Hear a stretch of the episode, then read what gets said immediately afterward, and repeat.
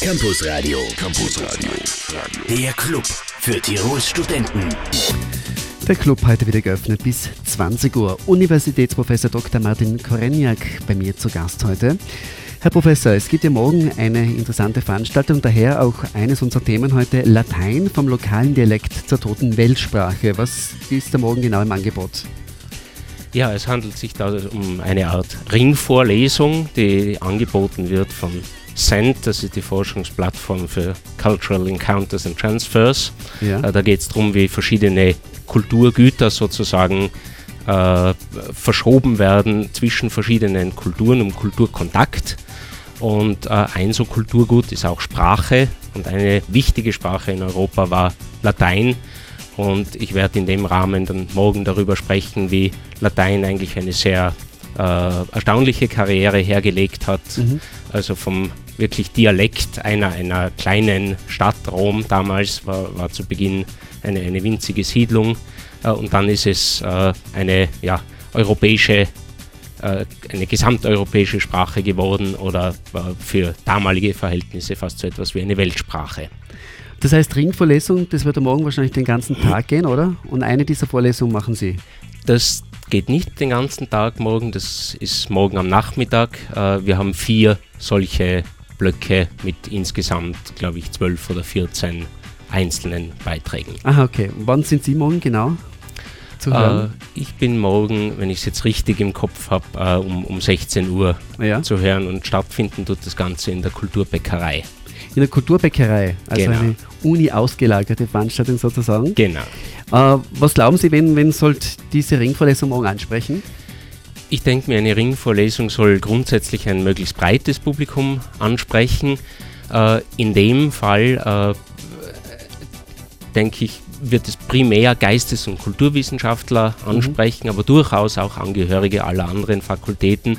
Im Prinzip äh, alle, die interessiert sind, wie Kulturtransfer, Kulturkontakt, Kulturaustausch äh, ähm, stattgefunden hat und stattfindet, äh, früher und, und heute in Europa und der Welt. Ich habe Sie eingangs schon kurz gefragt, ob Latein heute noch den gleichen Stellenwert hat wie früher.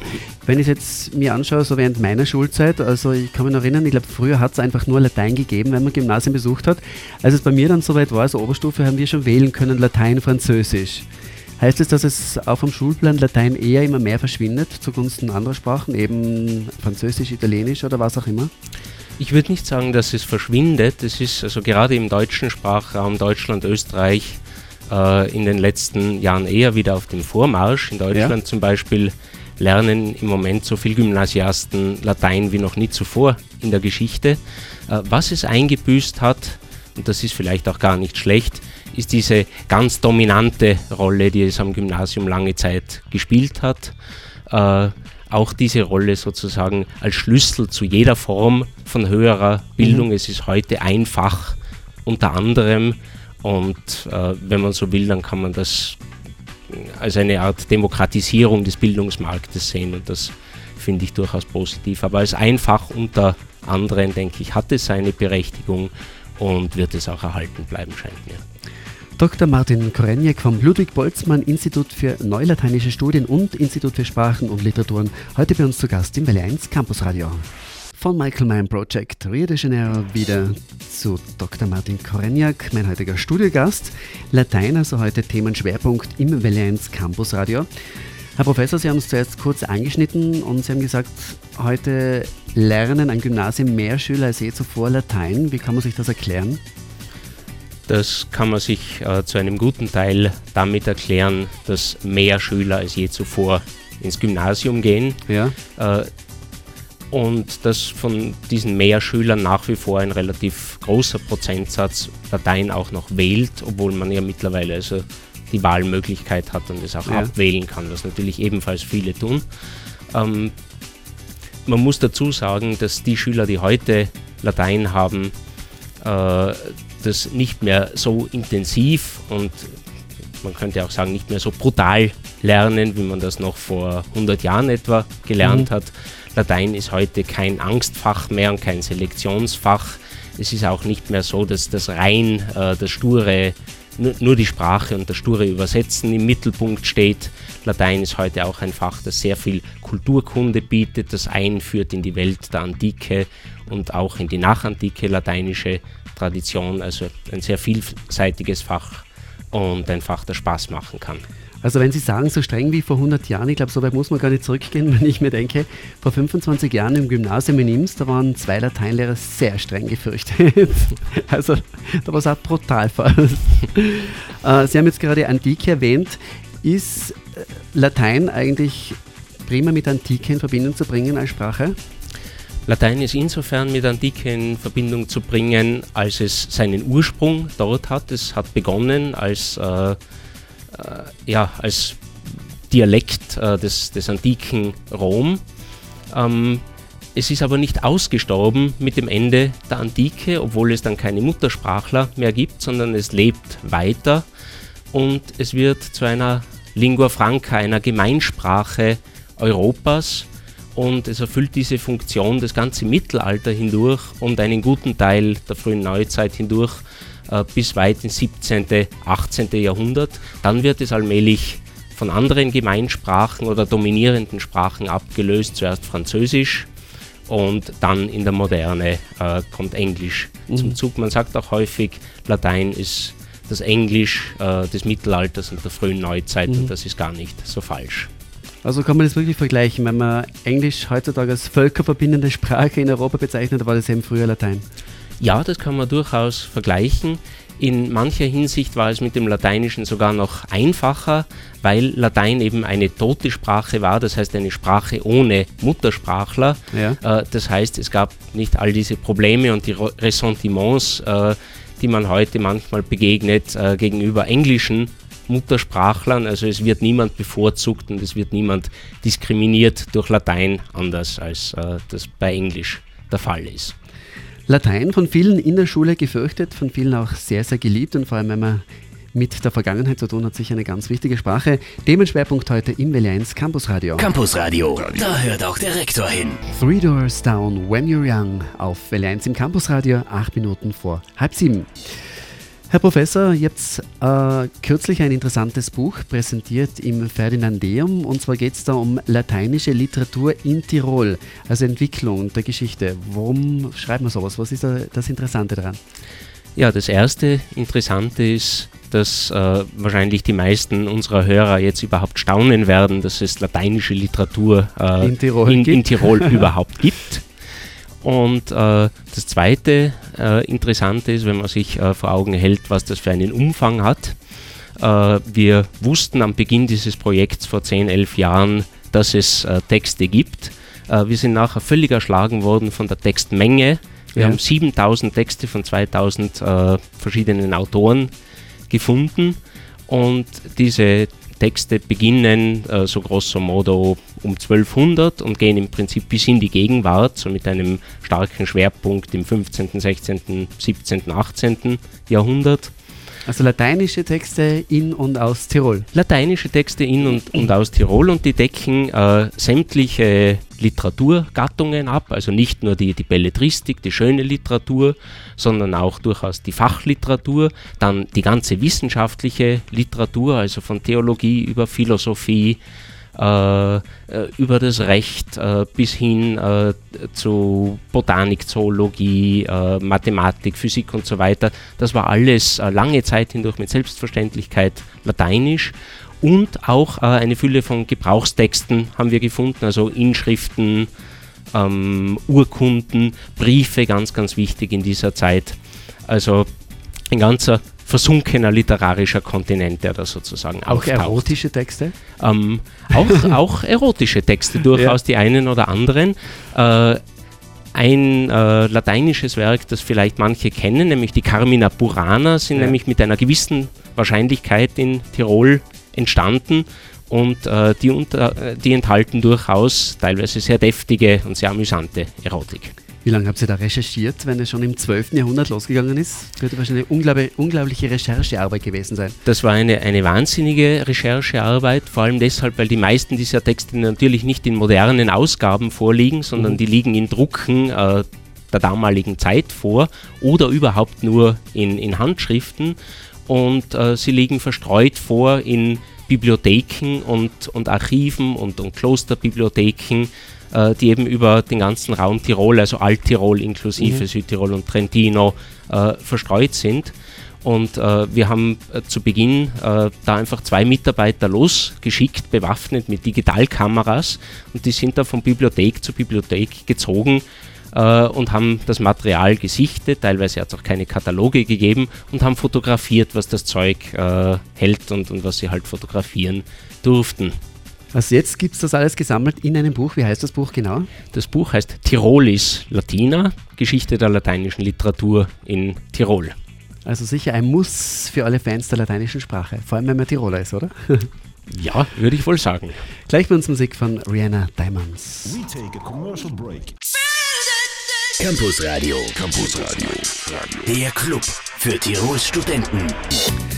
Unser Gast in unserem Club ist heute noch bis kurz vor 19 Uhr Universitätsprofessor Dr. Martin Koreniak vom Ludwig-Boltzmann-Institut für Neulateinische Studien und vom Institut für Sprachen und Literaturen. Das heißt, Herr Professor, Sie fahren zweigleisig, oder? Ja, so kann, kann man, so, sagen. so kann man das sagen, ja. Das Institut für Sprachen und Literaturen ist ja das Institut der Universität Innsbruck. Das Ludwig-Boltzmann-Institut für neulateinische Studien ist nur ein Forschung, oder nur, aber ist ein Forschungsinstitut, haben Sie gesagt. Was macht ja. so ein Institut genau? Ja, die Ludwig-Boltzmann-Gesellschaft ist eine, eine Gesellschaft mit Sitz in Wien, die äh, ja, außeruniversitäre Forschung ähm, fördert. Äh, und zwar insbesondere in solchen Bereichen, äh, die irgendwie für wichtig erachtet werden, die aber an der Universität nicht vertreten sind oder zu wenig vertreten sind. Das heißt, Latein war unterrepräsentiert an der Uni La Latein war nicht unterrepräsentiert, aber Neulatein. Äh, ja. Neulatein ist das Latein äh, der Neuzeit, also so etwa ab 1400. Mhm. Und äh, das ist, äh, äh, wie, wie, schon angedeutet, äh, ein, ein, sehr wichtiger Teil der Latinität. Ähm, es ist auch äh, ein, eine Epoche, die ein vieltausendfaches an, an, Textvolumen hervorgebracht hat im Vergleich zu dem, was wir aus der Antike erhalten haben. Es ist aber aus wissenschaftsgeschichtlichen Gründen kaum auf der Universität repräsentiert. Mhm. Und ja, wir haben uns in Innsbruck eben beworben bei dieser Ludwig-Boltzmann-Gesellschaft äh, um die Einrichtung eines solchen Instituts und das haben wir jetzt äh, bekommen Anfang 2011 also noch ein junges Institut? Ja, es ist noch ein junges Institut. Äh, es wird hoffentlich sieben Jahre laufen und wir können also sieben Jahre lang äh, die neulateinische Literatur und ihre Bedeutung für Europa erforschen. Wir können das auch tun mit einem recht vielköpfigen und sehr, sehr internationalen Team. Wir haben Mitarbeiter nicht nur aus Österreich und, und aus Italien, äh, sondern auch äh, aus, aus anderen Ländern, also etwa aus England, aus Frankreich, aus den USA, aus, aus Kanada, aus äh, den Niederlanden und äh, aus Ungarn. Also es ist, es ist ein sehr, ein sehr vielsprachiges und, und äh, buntes Team und es macht große Freude, da mitzuarbeiten. Wir haben ja gerade vorhin über das Buch gesprochen, das ihr kürzlich im Feidedandeum präsentiert habt, über die lateinische Literatur in Tirol, die Entwicklung. Gibt es dann jetzt im Zusammenhang mit dem Ludwig-Boltzmann-Institut schon nächste konkrete Projekte, wo man darauf hinarbeitet? Ja, das gibt es tatsächlich. Das Ludwig-Boltzmann-Institut hat eine recht klar vorgegebene Forschungsagenda. Das war Teil des, des Antrags, der da gestellt worden ist. Ähm, unser Generalziel ist es, die neulateinische Literatur zu untersuchen äh, als eine progressive, zukunftsweisende Kraft äh, im vormodernen Europa, als eine der Kräfte, die äh, zur stürmischen Entwicklung des Kontinents in diesem Zeitraum beigetragen haben und die letzten Endes dann dazu geführt haben, dass äh, Europa modern geworden ist und dass überhaupt die moderne und die postmoderne Welt, wie wir sie heute kennen, entstanden ist. Und äh, diese Agenda ähm, können wir sozusagen nicht in, in Toto natürlich abarbeiten. Wir verfolgen sie anhand ausgewählter Beispiele und in, insbesondere in drei Bereichen oder auf drei Forschungsschienen. Schienen. Das ist einmal Neulatein und Politik, dann Neulatein und Religion und schließlich Neulatein und Mentalitätsgeschichte. Vielleicht können wir beim nächsten Einstieg dazu mhm. noch ein bisschen mehr sagen. Latein noch Thema bei uns bis kurz vor 19 Uhr mit Dr. Martin Koreniak. Campus Radio und die Uni grooved. Emily Sunday Next to Me. Herr Professor, gefällt Ihnen eigentlich solche Musik? Ja, das gefällt mir durchaus. Ja? Ist sehr, also ist jetzt nicht meine absolute Lieblingsmusik, aber ist sehr, sehr entspannend und Was wäre Ihre absolute schafft, Lieblingsmusik? Schafft eine lockere Atmosphäre da würde ich sagen, auf der einen Seite Barockmusik ja. und auf der anderen Seite so gute alte Rockklassiker. Also gute alte so Rockklassiker. Dinge okay. wie, wie Angie. Da werden wir dann noch einen suchen für Sie. Ja, Angie wäre schon ein sehr gutes Beispiel. Gut, aber jetzt zurück zum Ludwig-Boltzmann-Institut. Wer war da eigentlich federführend an der Errichtung dieses Instituts beteiligt in Innsbruck? Ja, eigentlich federführend war äh, Karl-Heinz Döchterle, der jetzt uns leider entrissen worden ist und, und also Bundesminister geworden ist. Äh, er hat damals, damals heißt es schon vor 15 Jahren, überhaupt diese ganze Neulateinforschung erst ins, ins Rollen gebracht, mhm. hat also dieses äh, Tirolis Latina Projekt initiiert und das, da hat sich dann so ein Kernteam von, von jüngeren Leuten auch gebildet äh, und so hat, ist das dann gemündet in dieses Boltzmann-Institut. Mhm. Sie haben zuerst drei Forschungsschwerpunkte angesprochen im Zusammenhang mit dem Ludwig-Boltzmann-Institut. Vielleicht gehen wir auf den ein bisschen näher drauf ein.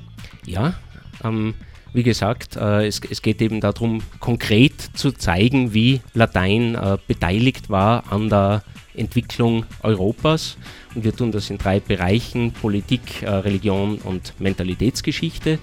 In der Politik haben wir zurzeit äh, ein Projekt laufen, wo es darum geht, wie Latein äh, nationale Identitäten ähm, befördert hat oder auch äh, nationale Dissonanzen äh, überbrückt hat. Ein ganz tolles Beispiel ist da die, äh, die Donaumonarchie, die ja also ein Vielvölkerstaat gewesen ist und mit, mit vielen verschiedenen Sprachen und äh, wo sich Latein sehr, sehr lange gehalten hat als gemeinsame Sprache. Also man hat beispielsweise im ungarischen Parlament bis 1848 Lateinisch gesprochen, weil man äh, Deutsch äh, nicht sprechen wollte und Ungarisch nicht sprechen durfte. Mhm. Und in Kroatien war es dasselbe noch ein bisschen länger. Äh, die Kroaten äh, waren von den Ungarn abhängig. Äh, sie sollten Ungarisch sprechen, das wollten sie nicht. Kroatisch durften sie nicht, dann sind sie auch bei Latein geblieben. Dann haben wir ein Projekt eben zur Religion. Da geht es äh, um das lateinische Drama und genauer gesagt um das Jesuitendrama. Die Jesuiten waren also nicht nur wichtige Vorkämpfer der Gegenreformation, sondern waren auch ein literarisch höchst aktiver Orden.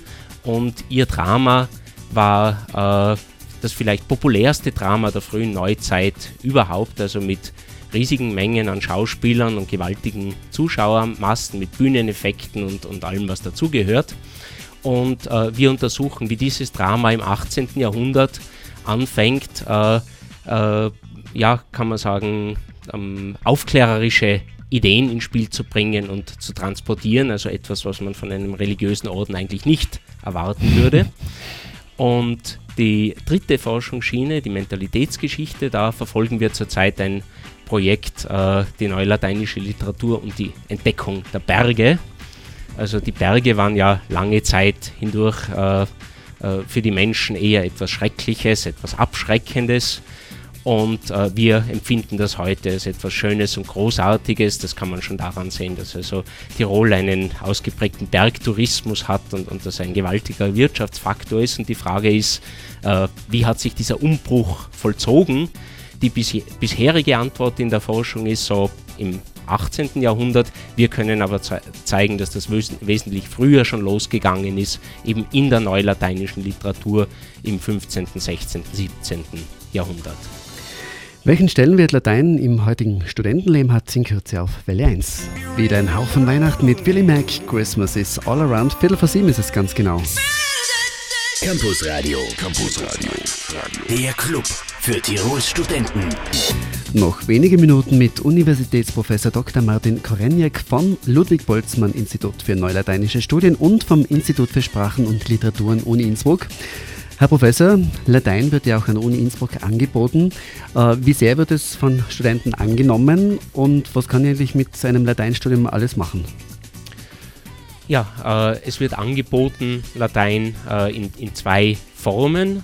Äh, die eine Form betrifft mehr Studierende, aber weniger intensiv, nämlich für viele kurze, ist es, kleine Latinum, ist oder? Es, ist, es, ist es Studienvoraussetzung. Ähm, klar, dafür können sich manche dann mehr erwärmen und andere ja. weniger. Vor allem aber ist es auch natürlich ein eigenes Studium äh, mit, das soll, ich, soll auch noch kurz gesagt sein, so etwas wie einem Schwesterstudium, nämlich dem Altgriechischen.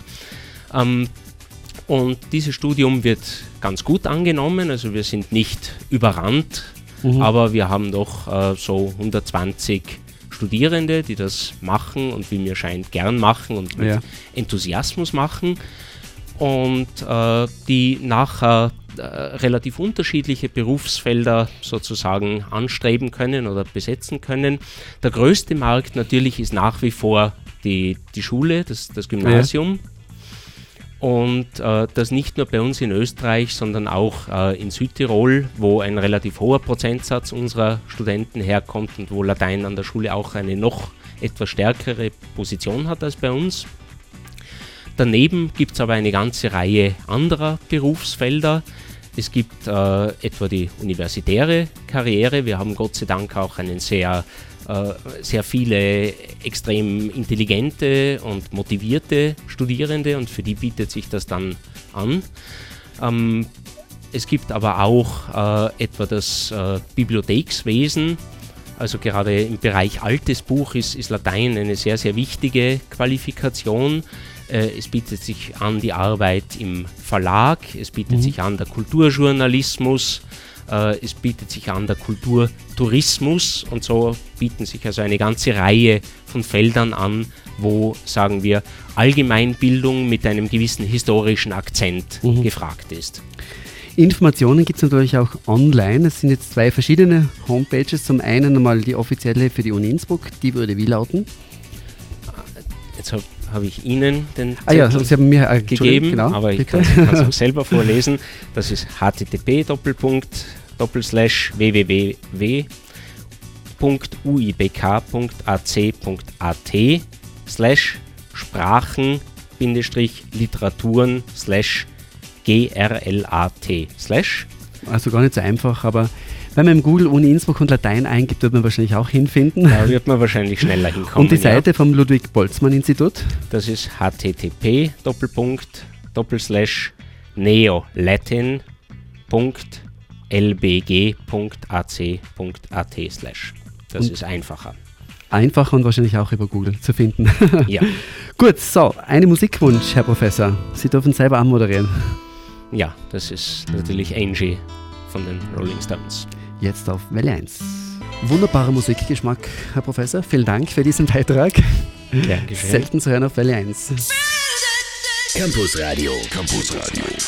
Der Club für Tirols Studenten. Und für Professor Dr. Martin, Martin Koreniak schließt er schon fast seine Pforten des Campus Radio. In der nächsten Stunde geht es noch weiter mit, mit Buchtipp und einigen mehr.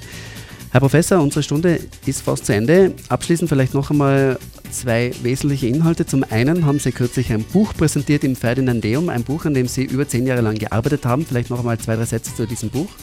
Ja, das ist die Tirolis Latina, die Geschichte der lateinischen Literatur in Tirol sind zwei relativ fette Bände, insgesamt ungefähr 1300 Seiten. Wer hätte das ah. gedacht? So viel lateinische Literatur in Tirol. Ja. Waren Sie selber überrascht, oder? Da waren wir selber sehr, sehr überrascht. Und zum Zweiten gibt es morgen noch eine interessante Veranstaltung, eine Ringvorlesung, wo Sie auch beteiligt sind. Was wird da genau angeboten? Ja, das ist eine Ringvorlesung zum Thema Kulturkontakt, wo äh, dieses sehr vielfältige interdisziplinäre Thema aus vielen verschiedenen Perspektiven beleuchtet wird und das findet morgen Nachmittag zwischen 15 und 19 Uhr statt in der Kulturbäckerei mit insgesamt drei Vorträgen. Einer davon ist meiner, aber auch die beiden anderen Vorträge sind natürlich hochinteressant. Also äh, wenn Sie Zeit haben, schauen Sie vorbei.